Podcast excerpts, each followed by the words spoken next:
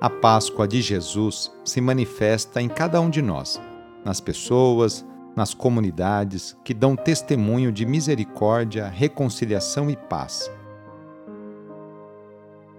Iniciemos esta oração traçando sobre nós o sinal da cruz, sinal do amor de Deus por cada um de nós. Em nome do Pai, do Filho e do Espírito Santo. Amém. Senhor nosso Deus, nosso Pai, nós cremos em vós, nós esperamos em vós, nós vos amamos, nós vos agradecemos este dia e vos damos graças porque estamos com vida.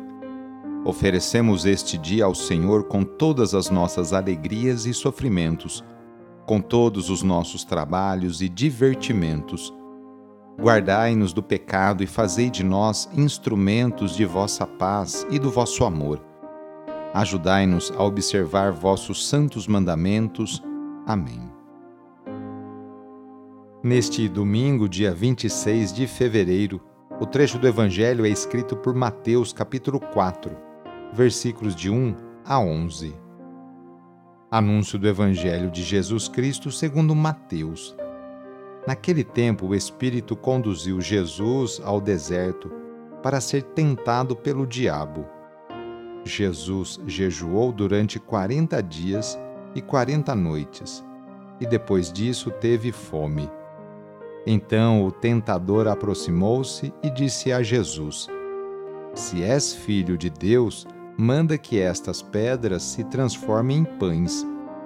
Mas Jesus respondeu: Está escrito: Não só de pão vive o homem, mas de toda palavra que sai da boca de Deus.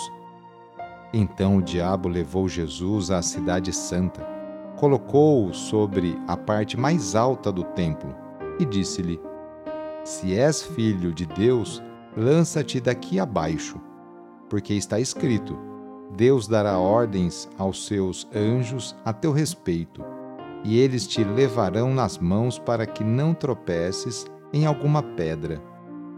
Jesus lhe respondeu: também está escrito: Não tentarás o Senhor teu Deus. Novamente o diabo levou Jesus para um monte muito alto.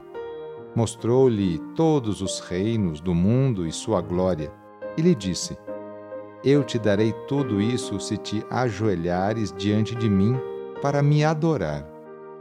Jesus lhe disse: Vai-te embora, Satanás, porque está escrito: adorarás ao Senhor teu Deus e somente a Ele prestarás culto. Então o diabo o deixou, e os anjos se aproximaram e serviram a Jesus. Palavra da Salvação. Após o batismo, Jesus é conduzido pelo Espírito ao deserto, onde enfrenta aprovações. Os 40 dias de jejum recordam os 40 anos do povo de Israel no deserto, antes de entrar na terra prometida, onde haveria justiça e vida para todos. O povo falhou várias vezes, ao passo que Jesus supera todas as provas. Nesta cena simbólica, Mateus resume a luta da vida inteira de Jesus. Trata-se do grande confronto entre o projeto salvador do Pai e o anteprojeto do adversário. A cada proposta sedutora do inimigo, Jesus rebate com a palavra de Deus. O ser humano não vive só de pão. Não tente ao Senhor seu Deus. Adore o Senhor seu Deus e somente a Ele presta culto. Superadas as provações, Jesus passa a implantar o reino de Deus.